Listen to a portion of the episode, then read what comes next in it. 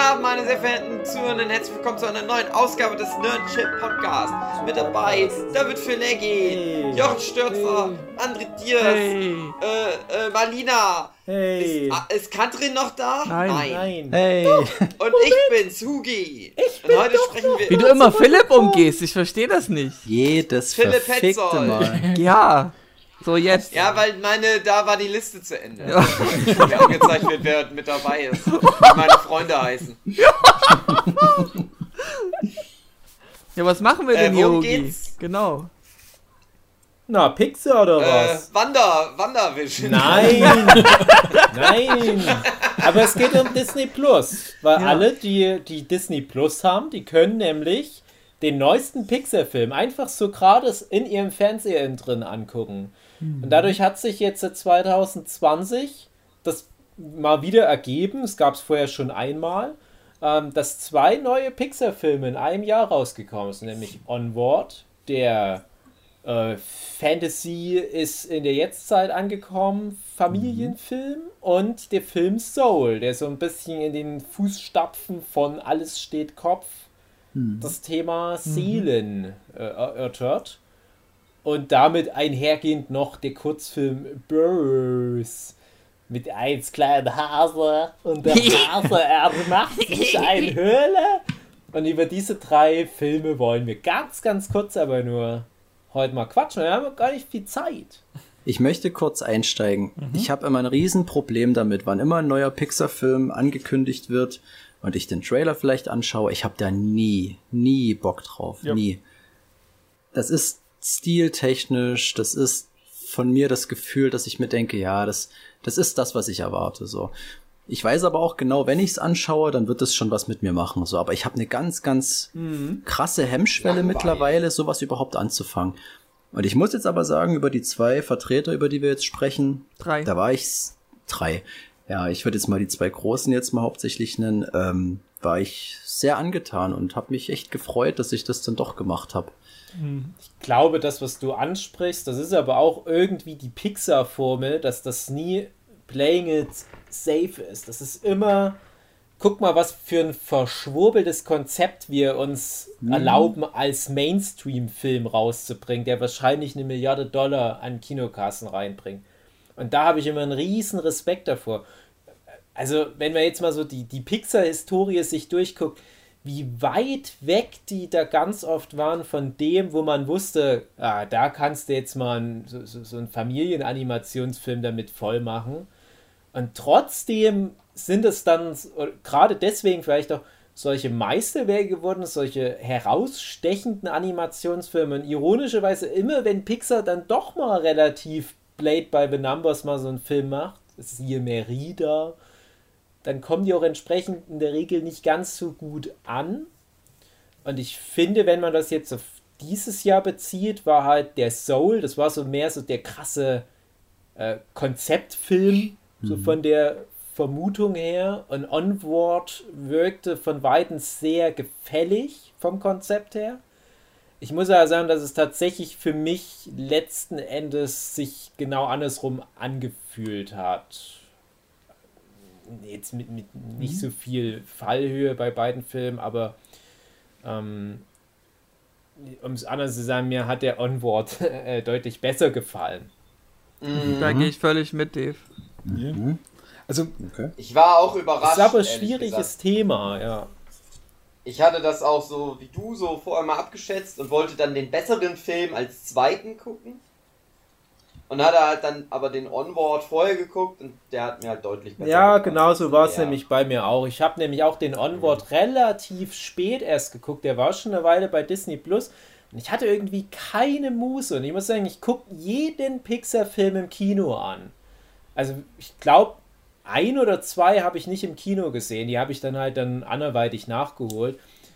Ich glaube, die Cars-Filme habe ich halt nicht im Kino gesehen. Ich glaube, sonst komplett alles. Und ich bereue es nie, ich bin nur manchmal nicht ganz so krass beeindruckt. Also gerade äh, jetzt auch Incredibles 2 oder ähm, ach Gott, ich weiß jetzt schon, Alu und Spot natürlich war halt schon auch eine Enttäuschung und so weiter. Aber das sind immer gute Filme. Und ich dachte halt bei dem Onward, ja, das wird auch wieder ein guter Film, aber ich vermute, das ist so ähnlich wie der und der und der Film.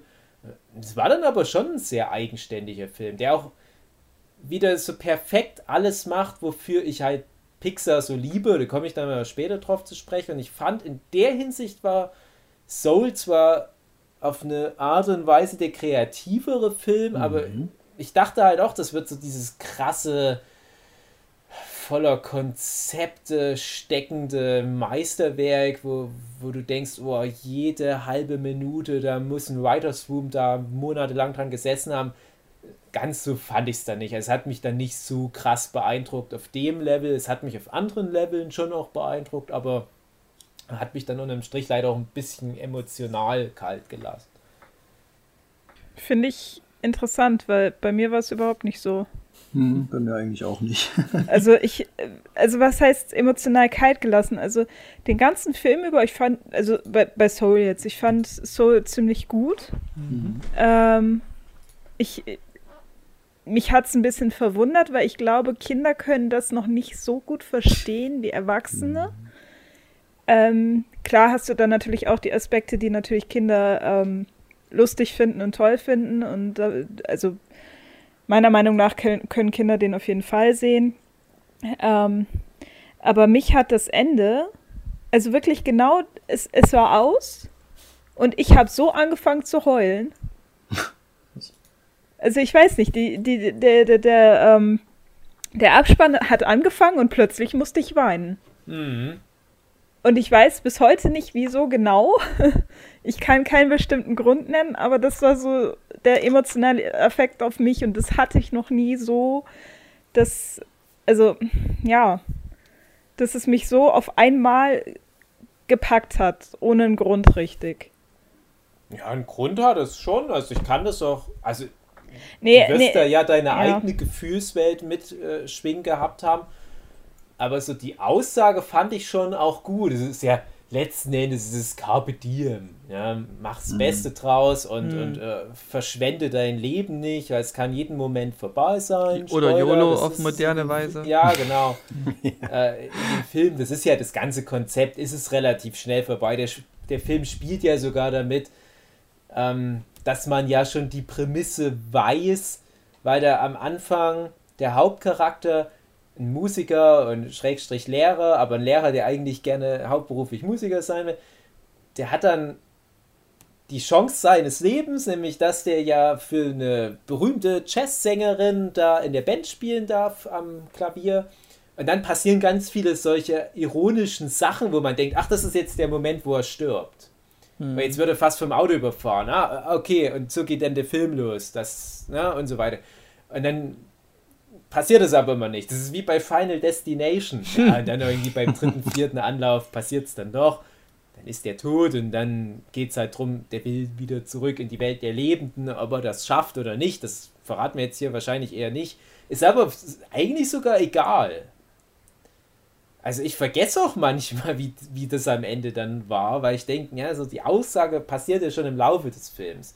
Und das fand ich aber doch recht klar, wo die Reise hinführt. Weil du hast ja dann die eine Seele, die einfach nicht auf die Erde will, weil ihr mhm. das nicht gefällt, wie das die Menschen machen und sie findet es langweilig, das Leben auf der Erde. Und äh, dann denkst du, ja, okay, ich verstehe schon, der Film wird dann darauf hinauslaufen, dass diese Seele dann das Leben zu schätzen lernt. Mhm. Weil das Leben lebenswert ist. Passiert das auch. Oh, Spoiler. Und dann, ja, dann bleibt halt doch mehr wieder so dieses Drumrum. Das war halt ja auch bei, bei Alles steht Kopf. Bei Alles steht Kopf hat mich das damals immer so geärgert. Das ist ja für viele sogar der beste Pixar-Film, aber nee. so die eigentliche Handlung ist halt hauchdünn. Plus das Konzept drumrum, wie, wie mhm. krass vielschichtig das halt erzählt wird, das ist halt total beeindruckend. Und das finde ich ist halt auch wieder bei dem Soul. Bloß halt mit noch mal weniger Konzeptgedöns als bei Alles steht Kopf. Aber allein natürlich, ne, für, für Leute wie, wie uns alte Säcke hier, also gerade so Jochen, André, ich, Philipp, ne, die jetzt alle schon die 30 hinter sich gelassen haben, da ist das schon nochmal so ein, so ein Anpiekser. So, na, hinterfrag mal, ob du mhm. auf dem richtigen Weg bist aktuell. Und das ja. Passt natürlich jetzt auf dich, Marlina, noch nicht so richtig zu, aber ich glaube, das ist gerade deswegen auch ein Film, der auch vielleicht gar nicht für Kinder so gedacht ist. Ja, was heißt das? Also, also Dave, ich glaube, du schätzt mich jünger ein, als ich bin.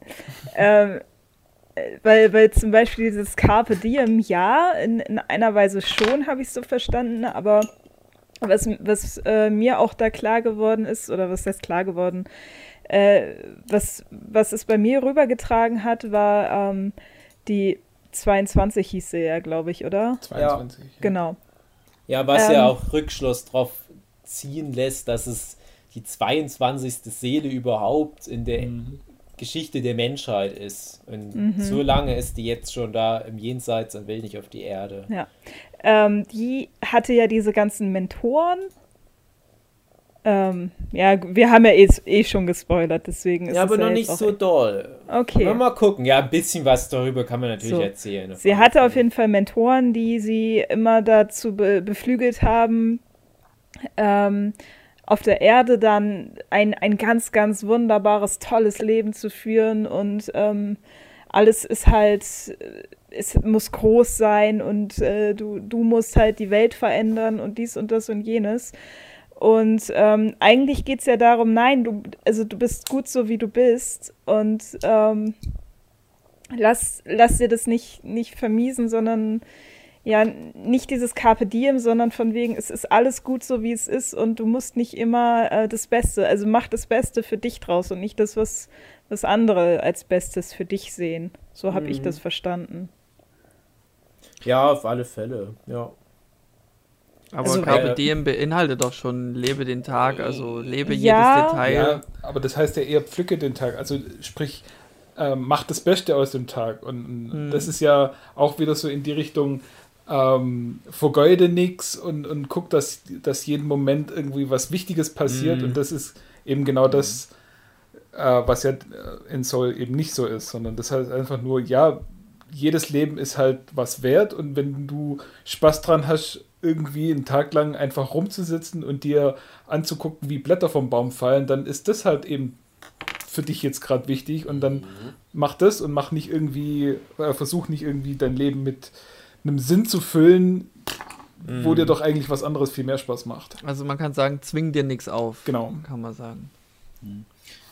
Misst dich nicht mit irgendeinem Maß, sondern nur mit deinem eigenen genau. oder irgendwie sowas. Das Konzept hat mich an zwei Sachen ganz stark erinnert. Das eine davon ist, wie soll es anders sein, Stephen King. Der hatte ähm, ein Buch, das äh, heißt Dreamcatcher, bei uns Duddits. Mm. Und das dort hast du ja Buch. Genau, genau. Und dort hast du ja diese Figur des Mr. Grey, der quasi so ein außerirdischer Organismus ist, dem jegliche menschliche Gefühle fremd sind. Und der nistet sich dort in einem von den Hauptprotagonisten ein und lernt dann darüber das Menschsein und was das für Vorzüge hat. Und da gibt's ex ziemlich exakt so eine Szene, wo er zum ersten Mal was isst. Das hat mich dann ganz doll an diese Pizza-Szene erinnert bei Soul mm. oder beziehungsweise andersrum. Und ähm, das andere, ich weiß nicht, ob ihr das kennt, der kleine Tag nennt sich das. Das ist, ich glaube, nee. von Rolf Zukowski. Das haben wir damals als äh, Hörspiel gerne gehört und da geht es auch darum, dass quasi jeder Tag in irgendeinem so in irgendeiner so Außerwelt äh, sitzt jeder Tag, den es irgendwann mal geben wird. Und der wird dann halt an seinem speziellen Tag auf die Erde geschickt. Und dort erlebt er halt irgendwas. Hm. Und dann hast du wie so eine Art Rangsystem, wenn der Tag zurückkommt ähm, wird dann bewertet, was ist Wichtiges passiert an dem Tag und dann wirst du da in diese, die haben es als Reihen bezeichnet, da wirst du die Reihe gesetzt, wenn was besonders Wichtiges an dem Tag passiert war, bist du halt die erste Reihe gewesen, die waren dann halt so die VIPs und an dem Tag, wo wenig 11. spektakuläres... September 2001 sitzt ganz ja, vorne. sitzt in der Gut ersten gemacht. Reihe, definitiv. Und da ging es halt um den kleinen Tag, der da sich ganz doll gefreut hat auf seinen Tag und was da wohl alles passieren wird. Und das hat mich auch ganz sehr an dieses Seelending erinnert dass die dann ihre Chance bekommen, ja. ihr Leben zu leben in dem Fall. Und ich fand das eigentlich eine nette Idee und äh, ja, man macht sich dann natürlich seine Gedanken, wo das Konzept hinführt. Ähm, man hätte bestimmt noch ein bisschen bissiger sein können in gewisser mhm. Weise, aber ich fand es trotzdem, äh, ja, ich, ich finde auch dieses Argument, ob das Kinder nun verstehen, hm, ja gut, ich, ich kann mich da schlecht reinversetzen, wie ich das damals aufgenommen hätte. Aber glaub, für Kinder ist es eher so dieses ähm, trau dich einfach was. Also hm. äh, wenn dir andere irgendwas davon erzählen, dann ist es nie so, wie wenn du es selbst erlebt hast. Also mach einfach hm. und guck mal, wie es auf dich wirkt. Hm. Ja, du hast halt für, für die jüngeren Zuschauenden diese Seele 22 und für die älteren hast du den Musiker, mhm. Der ja mhm. wahrscheinlich so Mitte 40 ist, würde ich jetzt mal ja. ah, ich hätte ganz grob geschätzt, also so kurz über 30 vielleicht. Echt? So, ja. so jung noch, okay. Doch, doch. Ja, ich hatte da echt so das, diese Vibes, äh, da muss ich noch hin, also ganz so alt bin ich noch nicht wie er. Ähm, und da konnte ich mich aber entsprechend trotzdem gut mit identifizieren. Also ich habe da auch viel drin wiedererkannt, weil was ich interessant fand, bei ihm ist ja der Story Arc halt, er ist der Meinung, er ähm, lebt sein Leben nicht auf höchster Flamme. Mhm. Genau. Und der fiebert immer diesem einen Ding entgegen oder der, der, der hofft auf diese eine Chance. Und das passiert dann und äh, dann ist es nicht so, wie er sich das vorgestellt hat, der Effekt. Und das habe ich ganz oft. Mhm. Und ich habe das, glaube ich, schon mal an anderer Stelle erzählt, mhm. aber ich habe halt als, als Kind, als es gerade losging, so dass ich diesen Wunsch entwickelt habe, äh, ich möchte halt mal ein Comiczeichner werden, oder besser gesagt ein Mangaka. Da hatte ich immer so ein Bild davon, wie das mal wird dass ich zum Beispiel dann nach Japan vielleicht sogar ziehe und für die Shonen Jump dann jede Woche was zeichne. Ich mache oh, dann das neue Dragon Ball und ja, wie es uns wahrscheinlich allen ging, also uns drei Zeichnenden zumindest. Und dann habe ich immer mal ein paar meiner Teilziele oder meiner Zwischenziele erreicht, teilweise auch schon relativ früh, mal irgendwie einen Wettbewerb gewonnen oder eine Veröffentlichung und sowas. Und am Anfang ist das noch krass. Also ich weiß noch, meine erste Veröffentlichung, da habe ich wirklich Wochen vorher drauf hingefiebert. Äh, in, in, in diesem Comic-Salon Erlang Digital habe ich das auch erzählt. Und dann nimmt das mit jeder Veröffentlichung ab. Und jetzt ist es mehr so, manchmal kommt da irgendwie was mit der Post und dann denkst du, hä, ich habe doch gar nichts bestellt. Und dann ist da irgendein Buch drin und dann denkst du so, ach ja, stimmt, ich habe ja dieses Buch mal neulich gemacht. Ja, mhm. dann stellst du das ins Regal und guckst es nie wieder an.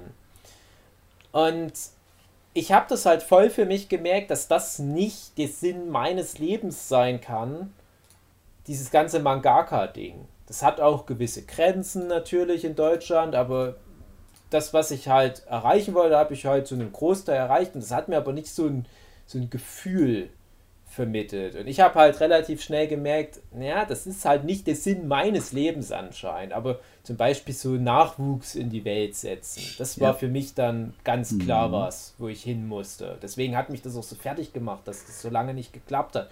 Und ich merke auch jetzt, seit drei Monaten, seit ich halt ein Papa bin, habe ich auch eine bessere Grundeinstellung zum Leben. Ja.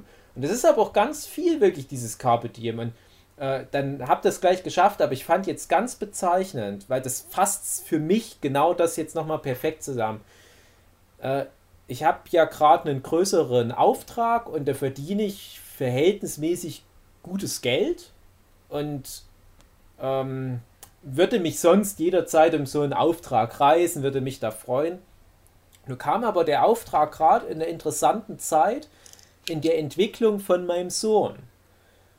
Und da hatte ich wirklich mal diesen Moment im Dezember, als das halt losging mit dem Auftrag, wo ich so nach ein, zwei, drei Tagen Crunch-Time, wo ich gemerkt habe, ich sitze den ganzen Tag nur noch am Rechner und am Zeichenbrett und arbeite das alles ab, was mir der Auftraggeber da an Aufgaben gibt. Und äh, früh bis spät, teilweise 17, 18 Stunden am Tag. Und ich krieg gar nicht viel von meinem Baby mit. Und da hatte ich echt überlegt, ob ich den Auftrag absag und viele tausend Euro in den Wind schieße, damit ich mehr Zeit mit dem Baby verbringen kann, was eh ein Großteil des Tages schläft. Aber ich dachte mir, wenigstens da würde ich ihm gerne zugucken. Und das fand ich so bezeichnend, dass, dass ich praktisch das Projekt mache, wo ich als 15-Jähriger davon geträumt habe, aber jetzt hat es gar nicht mehr so diesen Effekt und ich will lieber Zeit mit dem Baby verbringen. Ich finde, für mich war das halt eine interessante Erkenntnis, die ich da letzten Dezember hatte. Mhm. Ja, die Prioritäten verändern sich ja im Verlauf des Ja, Lebens. genau. Und ich hätte ehrlich gesagt nicht gedacht, dass die sich mal verändern. Ich dachte halt, nee, das ist so das Ding. Ich bin halt der Comiczeichner und ich werde da der Welt meinen Stempel als Comiczeichner aufdrücken. Aber irgendwie, ich mache ja, ne, ich, ich bin ja immer noch Comiczeichner und ich mache auch immer viel. Aber ich mache zunehmend das in einem anderen Bereich, wo ich mich mal früher nicht gesehen habe und wo ich nicht so viel meinen individuellen Stempel auch aufdrücke. Und das ist ja das Ding bei dem Musiklehrer in dem Film, dass man da auch das Gefühl hat, ja, seine Aufgabe ist es nicht, da in der Band für die tolle Jazzsängerin zu spielen, sondern sein, seine Aufgabe ist es, andere zu unterrichten. Und das wird ihm dann ja hoffentlich auch klar. Hm.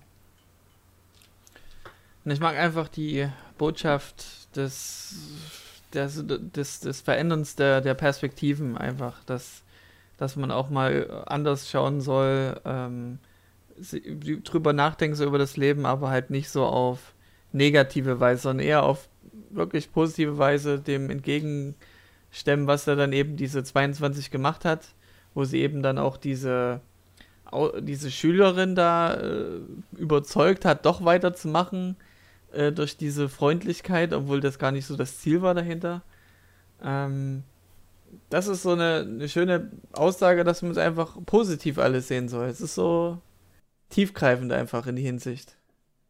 Und das habe ich sehr geschätzt an dem Film, auch dass, dass der Plotpoint äh, mit dem Perspektivenwechsel mir auch gefallen hat, dass es eben nicht um diesen geilen Gig geht, sondern scheiß doch mal drauf und, und achte mal lieber drauf, was dann die 22 da gemacht hat.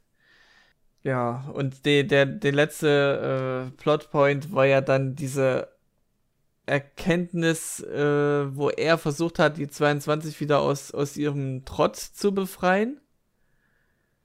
Ähm, wie war da nochmal die genaue Botschaft eigentlich? Na, eigentlich sowas wie, wie wir es eben schon nannten, mit dem auf das Positive achten und nicht dieses verkrampfte, auferzwungene, gesellschaftliche. Du musst jetzt machen. Hm. Weiß das schnell, ich sag gar nicht. ja, ich, ich weiß es auch nicht. Erinnern, aber aber das Wichtigste blieb hängen. Gegen Ende war es halt so, dass sich die 22 ja in dieses komische Albtraum-Dingens verwandelt ja, hat. Genau. Und er musste dann halt wieder zu ihr vordringen. Und das heißt, äh, sie hatte halt viele Mauern um sich herum aufgerichtet und er musste halt äh, jede Mauer nacheinander wieder einreißen und sagen so, nee, äh, lass dir nicht einreden, dass du schlecht bist, obwohl ich es dir selber gesagt habe. ja, hm. ist alles nicht so. Und das ist halt auch das, also es gibt halt so Leute, wo sich so einkapseln und da gehört auch, also kann man eben auch rauslesen, man muss halt wirklich ganz arg beständig bei denen bleiben und alles aushalten, was die einem entgegenwerfen und für die da sein und alles Mögliche. Äh, es ist schwierig. Und wenn man, wenn einem die Person eben wirklich so viel bedeutet, dass man das aushält, dann macht man das ja auch, aber es gibt dann eben auch viele, und das sind ja eben dann auch diese ganzen Mentoren, die irgendwann mal sagen, nee, es, es funktioniert einfach nicht, es geht nicht. Ja, würde ich ähm, gleich mal, würde ich erstmal so annehmen, Jochen, auf jeden Fall. Und würde selber mal übergehen zu Onward. Mhm. Ähm, mir hat der auf jeden Fall besser gefallen, weil das Genre an sich mir mehr gefällt, halt so mit Magie und, und äh, so Abenteuer. Ich fand es auch sehr schön von äh, Suspense her mäßig, wie das alles aufgebaut wurde. Ein ein Abenteuer jagt das nächste, so ohne dass du nicht lange verschnaufst oder Verschnaufpausen hast.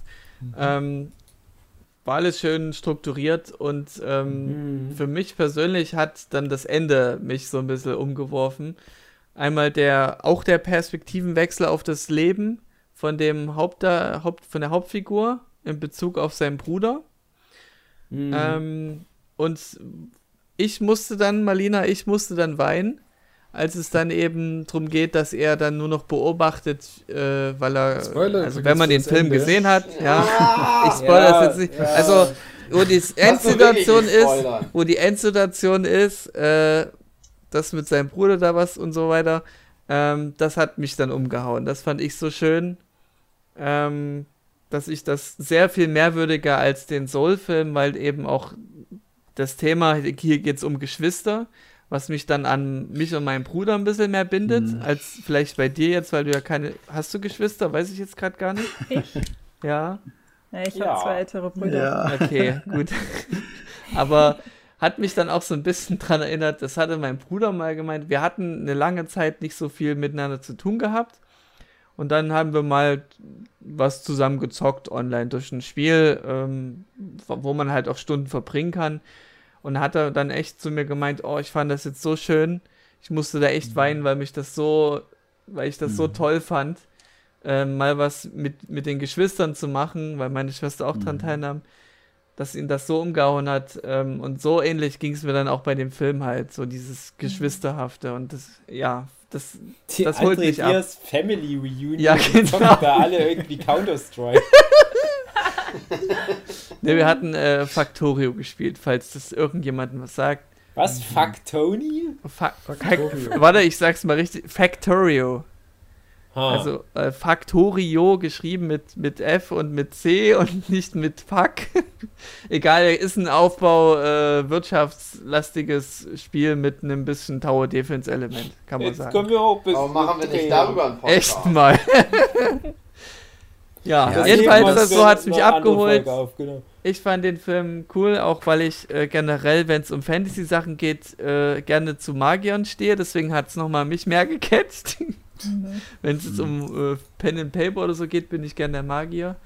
Ähm, ja, und auch die Aussagen halt, dass dieser ganze Aufbau von dem, wie man zum guten Magier wird, ist ja dann so diese Formel mit Fokus, ähm, ähm, Selbstvertrauen, irgendwas mit Selbstvertrauen. Äh, ich weiß die drei Sachen nicht mehr, aber Lügen. das ist.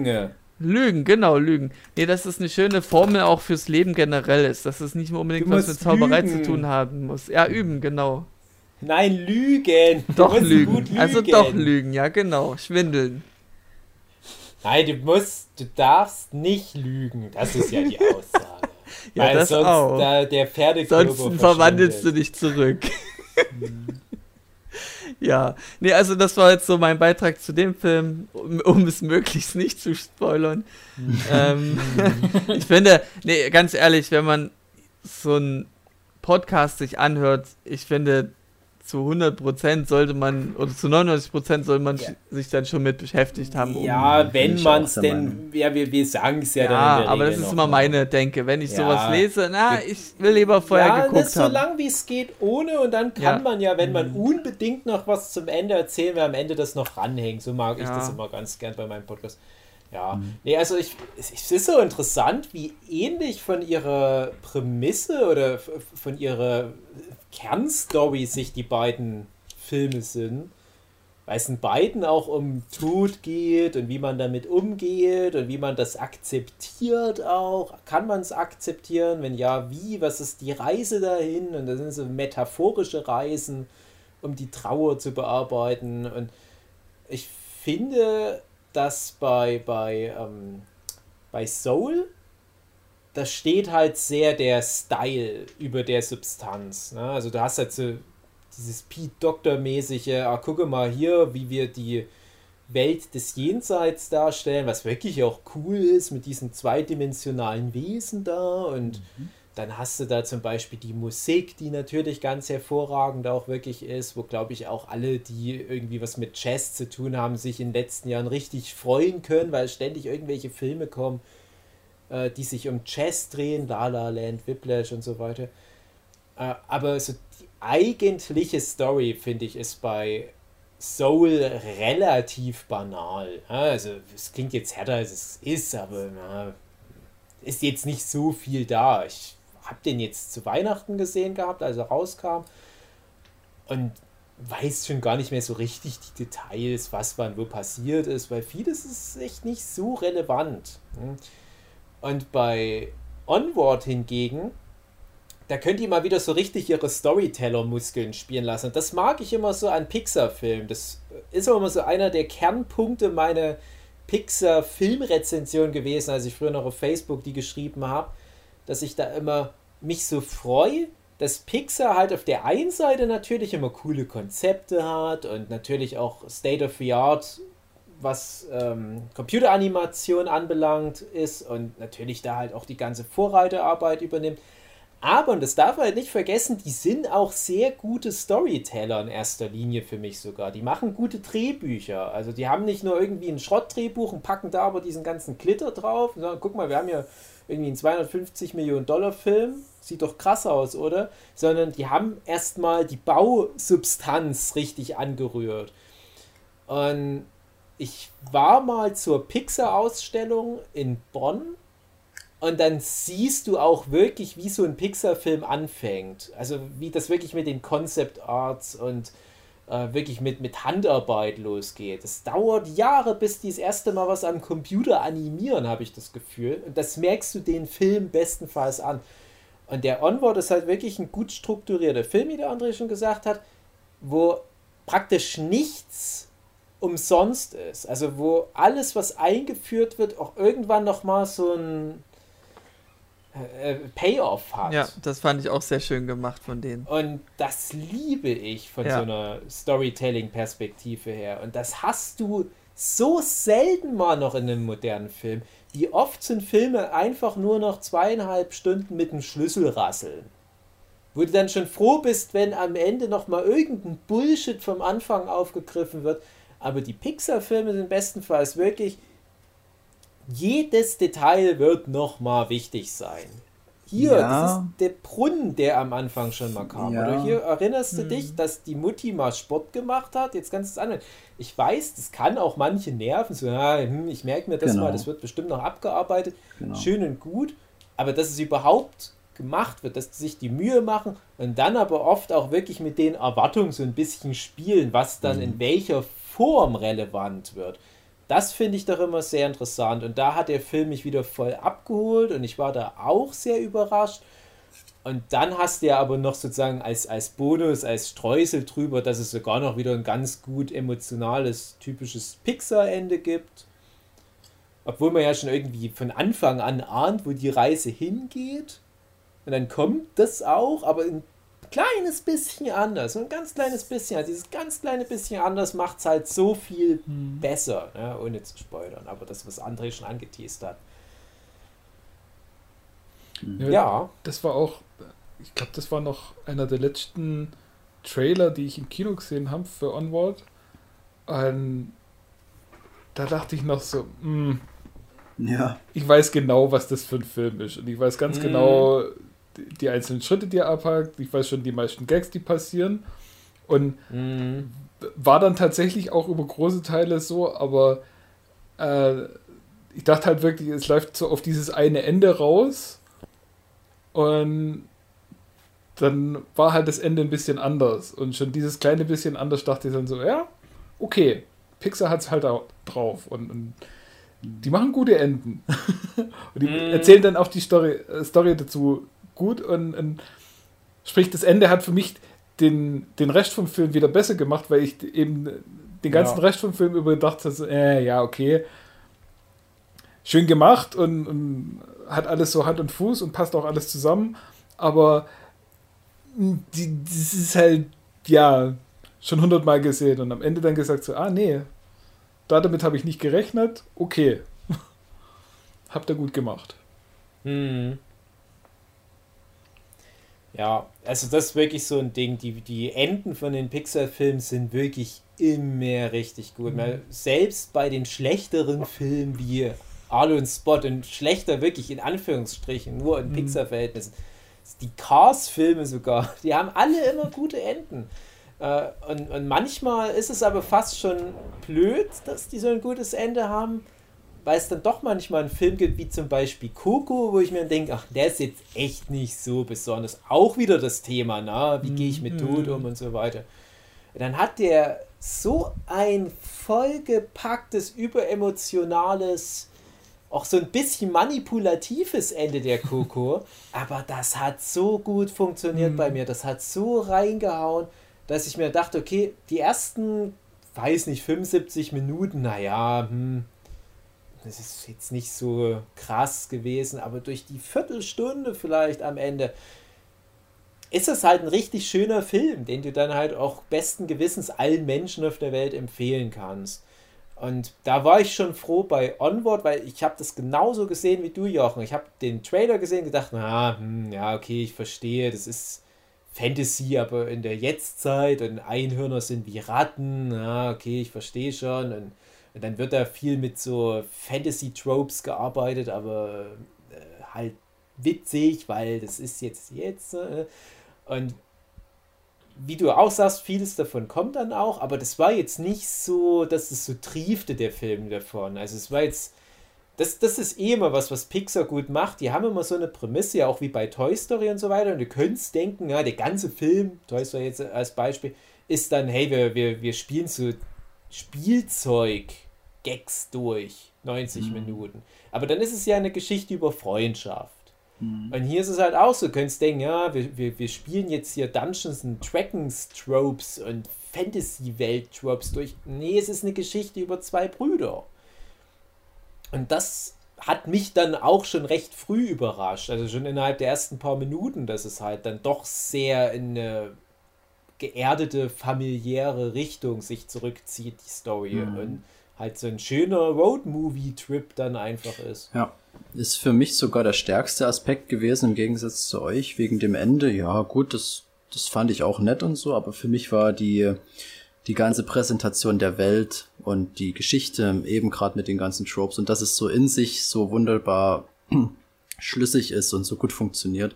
Ähm, das hat mir besonders gefallen und ich hatte so wirklich Momente, wo ich die wo ich gerne so ein Standbild mal einfach gelassen habe und mal so die, die ganzen Bilder analysiert habe, weil da so viele Anspielungen drinne sind und das alles so liebevoll gemacht ist. Und das ist halt auch so der Punkt, wo man halt auch vom Trailer denkt, das ist wieder so ein, so ein Film, der so rotzig sein möchte, so ein bisschen und irgendwie, ja, so Sachen umkehrt, die man halt so, so kennt. Aber der ist dann doch sehr herzig, fand ich, und, und es spielt schon eine Rolle, aber ein bisschen untergeordnet und nicht so plump. Also du hast schon das Gefühl von so einer in sich funktionierenden Welt und das hat mich eigentlich vor allem bei der Stange gehalten, so diese ganzen er ist halt irgendwie wunderbar nerdig, der Film, finde ich. ich das, das habe ich so nicht erwartet. Ich fand den B-Plot auch gut mit der Mutti. Ja. Ähm, und dass sie eben auch nicht so ich, ist wie, ich verbiete jetzt meinen Kindern alles, sondern genau. eben, dass sie auch zu ihren Kindern steht. Und das finde ich sehr schön als Botschaft auch.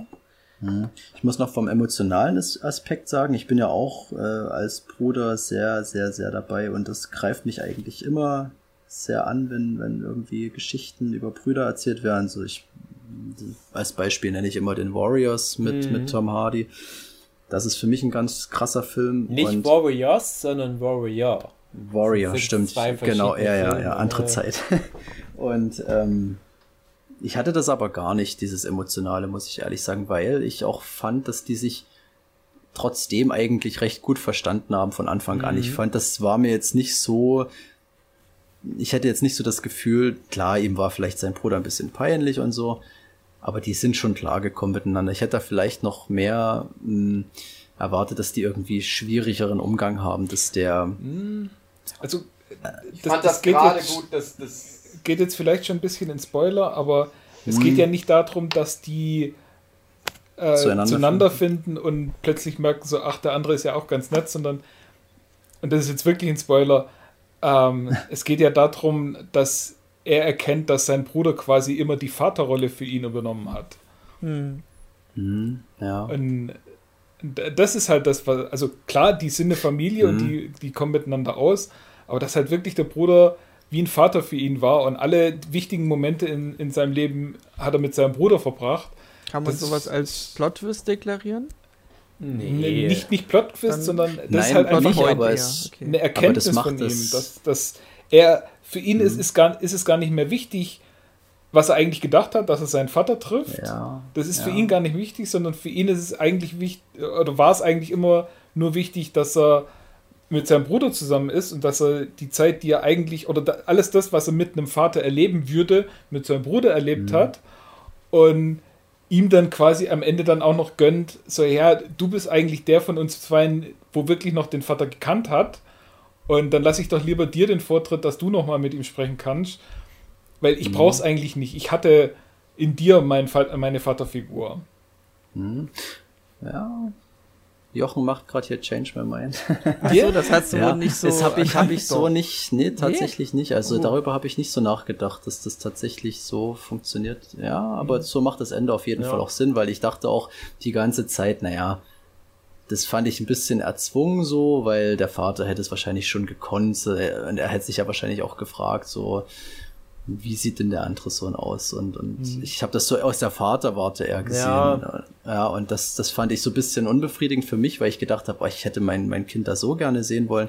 Aber so wie du es erklärst, macht es ja voll Sinn auf jeden Fall, dass, dass er das, dass es für ihn tatsächlich nicht so wichtig ist. Ich fand es einfach auch schön beim, beim Angucken, so nach und nach die Erkenntnisse so, der hat ja trotzdem Abenteuer mit seinem Vater erlebt, auch wenn der Vater nicht ja. so wirklich bei ihm ist. Er hat ja auch, mhm. er hat ja auch genug, ist ja nicht so, dass er niemals ein Foto von ja. seinem Vater gesehen hat. Er hat ja sogar eine Kassette mit Sprachaufnahme. Also es ist ja schon nicht ein komplett Fremder für ihn, mhm. so. Ne? ich meine, der Vater hatte ja auch Einflüsse, ein paar Einflüsse auf mhm. den Storyverlauf. Ich meine, so Tankstelle sage ich nur. Ja.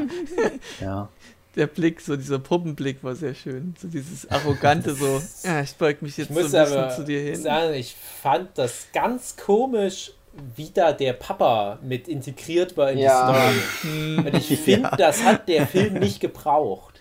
Wenn ich an den ja, Film denke, blende ich das auch irgendwie aus. Weil das, das war auch so was, was ich schon relativ früh mal mitgelesen hatte ja, das sind halt die beiden Brüder auf der Reise, weil die nochmal ihren Papa, der schon tot ist, nochmal äh, für einen Tag ins Leben zurückholen wollen. Hm. Aber die haben den Unterkörper von dem Papa hm. mit dabei. Ja. Da dachte ich, ja, das klingt irgendwie, ja, abwarten, ja, so vielleicht macht's Pixar ganz gut. Und ich finde, die haben das Beste daraus gemacht, was man machen kann, aber ich finde trotzdem im Zweifelsfall lieber das rausnehmen. Also ich habe das bis zum hm. Schluss nicht als, als äh, das war auch nicht wirklich Bonus empfunden. Ich ja, auch nicht wirklich creepy. glaubwürdig. So ja, ich denke mal, es war schon wichtig, weil es hat ja den Plot vorangetrieben, weil hm. ohne das ja, konnten ja nicht viel machen. Hm. Also der hätte ja, auch so wie kurz vorm Ziel, jetzt will ich es abschließen. Naja, das hätte auch irgendwie, also gerade wo dann der Papa am Ende diese Druckplatte betätigt, das hätte auch ein Stein zum Beispiel ja. gekonnt. Nee, sehe ich genauso. Das, das war mich hat's da ein bisschen rausgerissen manchmal, weil ich dachte, so der Vater, so, so, ich habe mich immer so in den Reihen versetzt, so, ich ja. meine, der, der kriegt ja nur überhaupt ja, nicht. Ja, habe ich mir auch manchmal und, und dafür hat er sich aber immer recht brav verhalten ja. und, und anstatt mal irgendwie wegzulaufen oder so, das war noch ein bisschen zu sehr das Gefühl, der, der, der kriegt einfach zu viel mit, als ja, dass gut, er aber warum sollte er weglaufen wollen? Das ist halt eine andere Sache. Ja, du bist halt ein, ein fucking Unterkörper und weißt nicht, wo du bist ja, und, und was hier gerade passiert. Er hatte den Hinweis, ja, okay, das, das Fußgetrappel, ja. das schon, aber was da jetzt genau passiert also, und so. Ich glaub, ja, das, da muss man ein bisschen beide Augen zudrücken, finde ich Oha. schon. Das, das funktioniert. Oder den glaub, kompletten das war Oberkörper. Schon sehr wichtig, dass, ähm, dass, das da, dass er da war, weil man dann immer wieder zurückgeholt wurde. Ach ja, die zwei, die haben zwar, ähm, die machen jetzt zwar zusammen, haben den Abenteuer, die beiden Brüder, aber eigentlich machen sie es ja, um den Vater halt zu sehen. Mhm. Und ich glaube, ähm, um um dich da wieder vom, vom, vom Ende so ein bisschen abzulenken, ähm, musste, musste dieser Aspekt schon sein, damit das immer wieder in die Köpfe gerufen wurde, okay, hier Papa und so weiter. Und ich glaube, sonst wäre es nicht so, also wäre das Ende nicht so, ja, mh, überraschend gewesen, sage ich mal. Also ich glaube, in, insofern war das schon ein wichtiger Aspekt. Aber generell muss ich zu dem Film noch sagen, ähm, ich hätte ihn mir so nicht angesehen, aber er ist überraschend perfekt fast. Also ich, mhm. ich, ich finde ihn ziemlich, also dadurch, dass man so wenig Erwartungen an diesen Film hat, was ihr ja schon sagtet mit dem Trailer und so, das, das ging mir ganz genauso. Aber ähm, der ist unglaublich unterhaltsam und immer auf, auf einer gleichen Ebene. Also da sind nicht so krass viele äh, Höhen und Tiefen dabei, ähm, was jetzt den Unterhaltungswert angeht. Ähm, weil man immer irgendwie, man schaut hin und immer ist irgendwie was. Also es ist aber auch nie mhm. zu viel, finde ich. Das ist genau ja. so die richtige Ebene, auf der das alles funktioniert. Mhm. Das fand ja. ich an dem Film unglaublich gut. Das ist halt das, was ich vorhin meinte mit dem Unterschied zu Coco, weil Coco für mich halt zu lange nur so dahin plätscherte, zu wenig aus der Prämisse gemacht hat. Und ich fand das bei, bei Onward halt so eine schöne Mischung aus halt diesem Familiendrama, halt dieses, diese Mission und dann immer wieder werden noch so Themen wieder mit reingezogen, wo du dachtest, ach, das Fass machen sie jetzt auch noch auf. Zum Beispiel, dass die einen Stiefpapa haben und sowas. Und das hat mhm. dem Film halt auch ein schönes, also wirklich ein sehr, sehr schönes, rundes Pacing gegeben. Äh, ich sag mal, so, so ein bisschen wie die Findet Nemo, Findet Dory-Filme, die haben auch so dieses Bam, Bam, Bam, ständig passiert irgendwas, aber äh, sind immer andere Stimmungen. Und ein Punkt, den ich nur noch ansprechen wollte, weil es jetzt schon wieder von dem Bruder wegging, ich fand das halt auch interessant, wie der Bruder als so ein vermeintlicher zweidimensionaler Nebencharakter eingeführt wird, wo du denkst, ja, die Pixar-Filme haben immer viele solche Gag-Charaktere nebenbei. Also die meisten Figuren, die so im Hintergrund bei Toy Story rumrennen, die haben halt diese eine Aufgabe. Mhm. Äh, und die Hauptcharaktere, die dürfen halt ein bisschen trollig sein. Und dann fand ich sehr überraschend, wie vielschichtig der Bruder auch sehr schnell wurde. Also, dass du dann schon teilweise auch Mitleid hattest, weil du halt merkst, ja, der ist halt nicht so der coole, schlaue Typ. Und das merkt er aber auch irgendwie. Also, da ist so eine gewisse Reflexivität bei dem Bruder da, dass der vielleicht schon manchmal das Gefühl hat, ah, ich muss für meinen kleinen Bruder noch mehr delivern. Mhm. Das fand ich sehr erstaunlich. Äh, ich kann das auch schlecht erklären, ihr wisst vielleicht, worauf ich hinaus will. Aber ich dachte mal, in einem schlechteren Film hätte der ältere Bruder anders reagiert. Da hätte der dann mal das Handtuch geworfen, hätte gesagt, mach deinen Scheiß alleine oder mhm. äh, doofer ja. kleiner Bruder. Und er ja. hat aber immer zu seinem kleinen Bruder gehalten, hat sich so die, diese Stimmung von dem da so, war ja immer dem ausgesetzt, zu diesem ängsti Teenager und so weiter. Und hat aber immer gesagt, nee, hier komm, wir ziehen das durch. Und das fand ich sehr löblich. Das war so ein richtiger Vorzeige älterer Bruder. Das fand ich sehr schön. Mhm. Und dadurch hat die Figur so was grundlegend reines Positives gehabt. Und das hat so schön funktioniert. Du brauchtest da kein sinnloses Drama mit dem Bruder noch einstreuen, ja. was so aus dem Nichts noch kommt. Und das, ja, das, äh, kam das ja ganz kurz, Filme zu. Hm? Also es kam ja ganz kurz in die andere Richtung. Also vom jüngeren Bruder zum älteren gab es ja dieses, ah, du hast mir alles verdorben und so weiter. Ja, genau. Und da war ich aber auch Gott froh, dass das nicht so lange dauert hat. Ja. Ja, das stimmt. Ja. Ist halt nur ein Bruderstreit gewesen, kurzer. Na, ich hatte halt echt Angst, dass das dann noch äh, zu krass ausartet mit, oh, du bist mir so peinlich. Mhm. Und, Hab oh, ich nee. ganz nee, fest damit schön. gerechnet. Ich fand es schön, dass es eben nicht kam, weil ich eben auch Angst hatte, dass es so in die Richtung tendieren könnte. Ja. Aber deswegen macht es den Film ja umso geiler, weil es nicht vorkommt. Mhm. Ja, es ist immer gut, wenn ein Film so diese offensichtlichsten Stolpersteine ja, einfach überspringt ah, und sagt, so komm, schön. scheiß drauf. Das haben wir schon hundertmal gesehen. Wir konzentrieren uns jetzt auf was Schöneres. Zum Beispiel ja. irgendwelche komischen Dungeons and Dragons Anspielungen. ja, ich finde, ja. wir machen jetzt die Stunde am besten voll. Ähm, dass wir jetzt noch vielleicht 10 Minuten für Burrow investieren. Ach, solange wie der Film geht. So lange geht der Film nicht mehr. Ja, der ging sechs Minuten und eine Minute davon ist Abspann. Ja. Mhm. Das ist der kurz zusammengefasst Story of my life, das ganze Ding. Wo ich immer das Gefühl habe, irgendwie alle nerven mich um mich drumherum. Ich will mit denen nichts zu tun haben. und wenn es immer mal zu so einem, zu so einem, zu so einer Übereinkunft kommt oder halt so einem Zusammentreffen, dass man dann ganz positiv überrascht ist und sich dann selber irgendwie schämt, dass man so komisch manchmal ja. ist. Mhm. Das, das hat mich ganz doll an meine Situation erinnert, gerade so, wenn man manchmal so Nachbarn komisch beäugt und sich denkt, naja, hm. und dann hast du dann doch das positive Erlebnis, was dich so ein bisschen in dich gehen lässt. Das hat mich da ganz toll erinnert dran, dieser Film. Aber hattest du oder hattet ihr das Gefühl, dass sich der Hase von den anderen genervt fühlt? Also, weil ich habe das angeguckt und einfach mhm. nur gedacht, hör, der will halt ja, da so nee. seine, glaub, seine kleine Hülle bauen. Schaffen Und Ja, dann guck, nee. guckt er aber bei allen anderen und bei allen anderen sieht es besser und toller und superer aus und, Das und kommt noch mit hinzu. besser geplant und, und ihm war es dann eher peinlich, dass es so sowas genau, Kleines eigentlich das nur kommt wollte. aber auch bei mir noch mit dazu. Und ja, Ich hatte sogar was Drittes. Ich hatte halt das Gefühl, der hat einfach nur so Angst. Ja, genau. Also, a- Der ist introvertiert und will halt nicht Teil der Gesellschaft sein. Ich glaube, alles zusammen einfach. Aber wie schön der Film halt aussieht, dachte ich mir in erster Linie. So die Ja. Story, ja, der Hase, der, der sucht sich da halt da so seine Ecke, wo er ganz alleine wohnen kann und muss deswegen immer tiefer graben, bis es halt zu einer Katastrophe kommt. Aber unterwegs ist er immer wieder bei den anderen Tieren in ihren unterirdischen Bauten. Dachte ich immer, oh, wie schön. Und ich weiß nicht, wie es gemacht war. Also es ist halt mittlerweile, sind wir in einer Zeit, wo ich selber oft nicht mehr sagen kann, ob was irgendwie mit einem 3D-Programm gemacht ist, was so gerendert wird, dass es wie Cell-Shading oder was aussieht. Äh, Das muss man wirklich handgezeichnet? Ich weiß es nicht. Muss man vielleicht noch schnell dazu sagen. Äh, Burrow ist ein 2D-Film. Also für die, Ja, die genau. ihn noch nicht gesehen haben.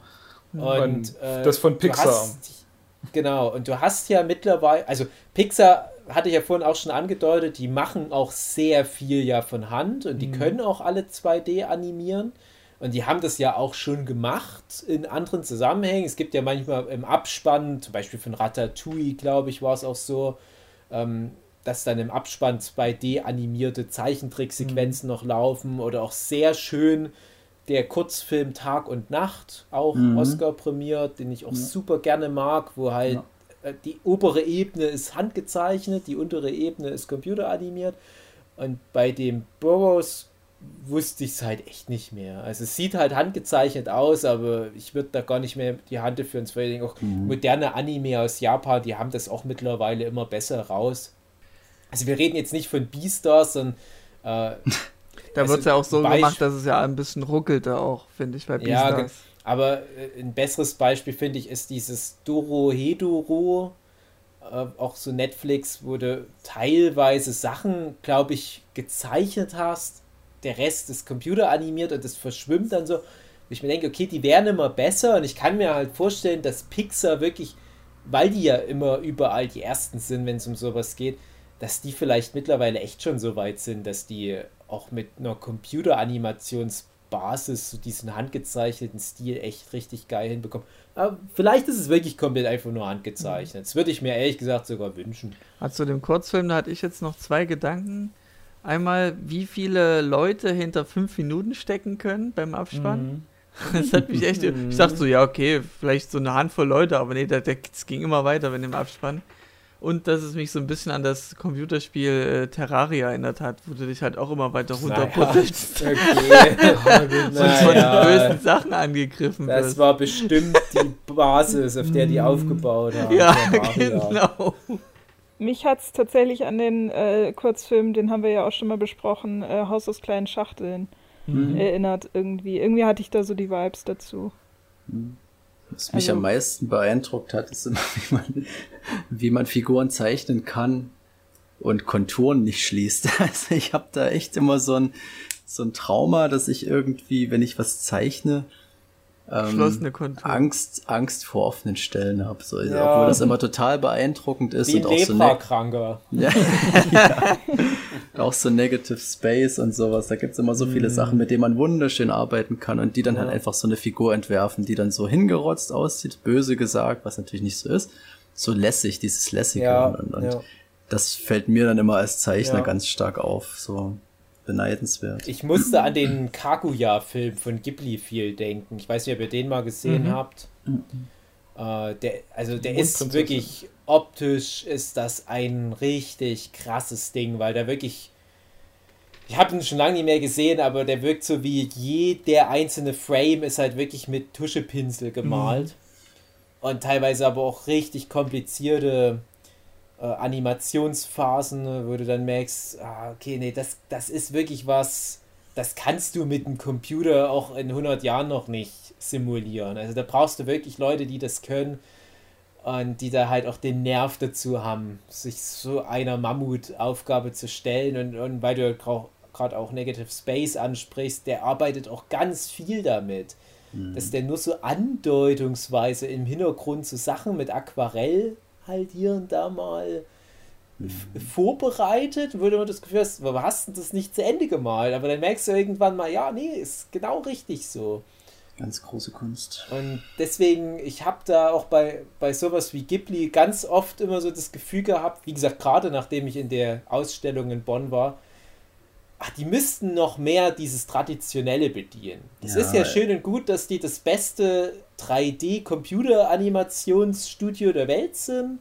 Und ich freue mhm. mich auch über all die Filme, aber wenn du siehst, was die an Talent da bunkern, was im mhm. Bereich auch Sculpting zum Beispiel unterwegs ist, was, wo ich mich ja auch dafür interessiere, da merkst du halt einfach, die könnten wirklich alles nochmal auf einem ja. ganz anderen Level machen und beweisen sie ja damit auch, hey, guck mal, 2D-Animation können wir übrigens auch besser als alle anderen. Hm. Hatte ich letztens so ein, naja, ich sag mal, Streitgespräch mit dem Simon Jaksch, den kennt ihr auch. Und der war halt der Meinung, dass die ganzen modernen Anime viel besser aussehen als das, was es vor 30 Jahren gab, keine Ahnung, wo ich halt komplett dagegen gehalten mm. habe, weil diese ganzen handgezeichneten, wunderschönen Anime von damals, nee. alles, was ich heute so sehe, das kotzt mich schon an, wenn ich da nur fünf Sekunden reingucke. Es gibt einfach mehr ja, aber das, als damals. So also ja, Klassiker waren immer wiederholende Sequenzen, einfach ständig wiederholen. Nein, ich rede von sowas wie Spriggern ja. oder so. Guck dir das mal an, das ist Wahnsinn. Mhm, das ja. jetzt nicht so Wo jedes Bild ein Gemälde ist, so, das ist Wahnsinn. Okay. Du ich rede jetzt weniger. irgendwie so Pokémon, Digimon äh, genau, Kinderanimes genau. angucken, wo ja. halt wirklich nur der Mund ja, so animiert ist. Oder genau, so. Sondern, Akira zum ja. Beispiel. Ja. Da es echt genau. richtig gute alte. Und das ist halt irgendwie, finde ich, äh, verloren gegangen leider oder ist wahrscheinlich zu teuer einfach. Mhm. Ja. Also, das haben wir ja auch in dem Beastars, in der Beastars-Folge ironischerweise gerade da besprochen. So das ganze große Thema 2D-Animation versus 3D-Animation. Also die, die sich dafür interessieren, die können ja da nochmal reinhören. Ja. Dann Hugi. Tschüss. wow.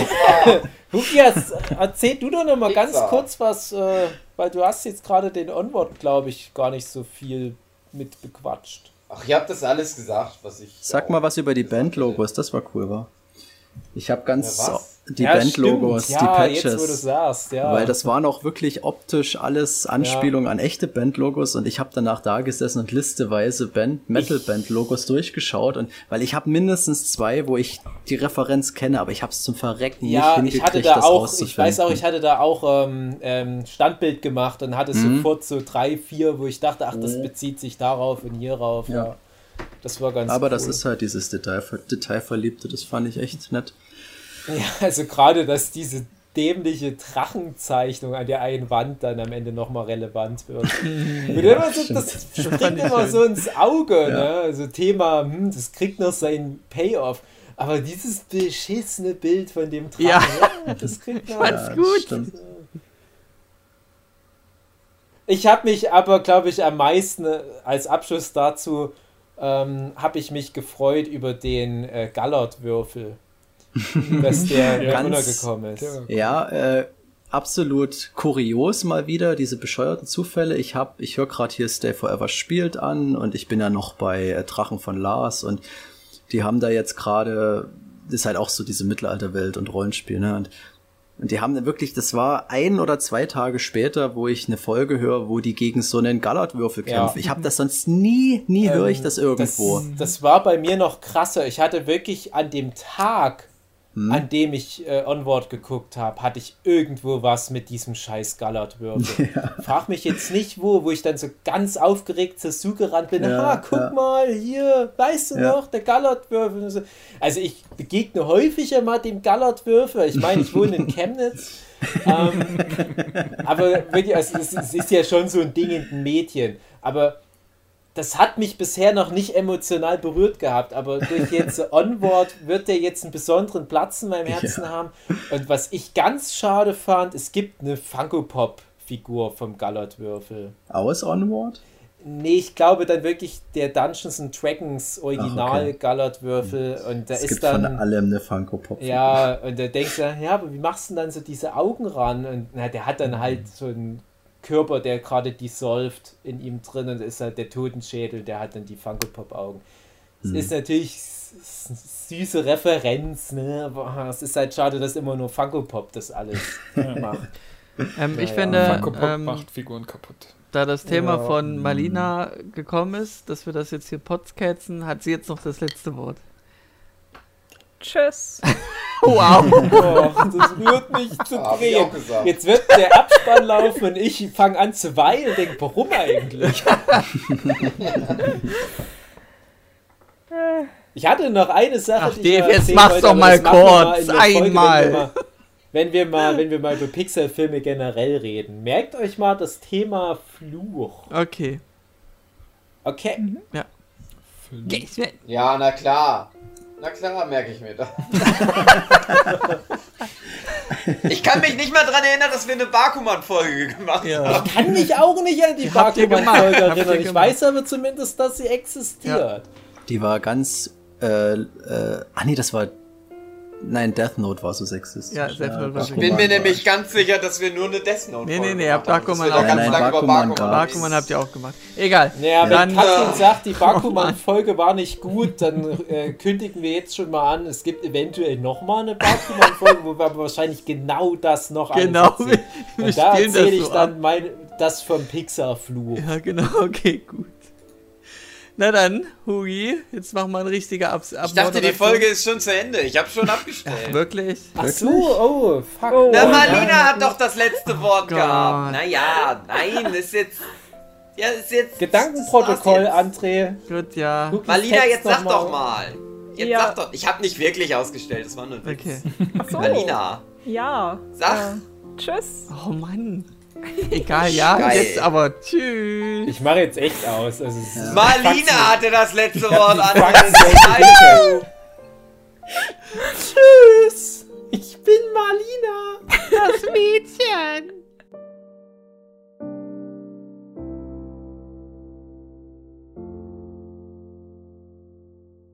Drei, zwei, eins.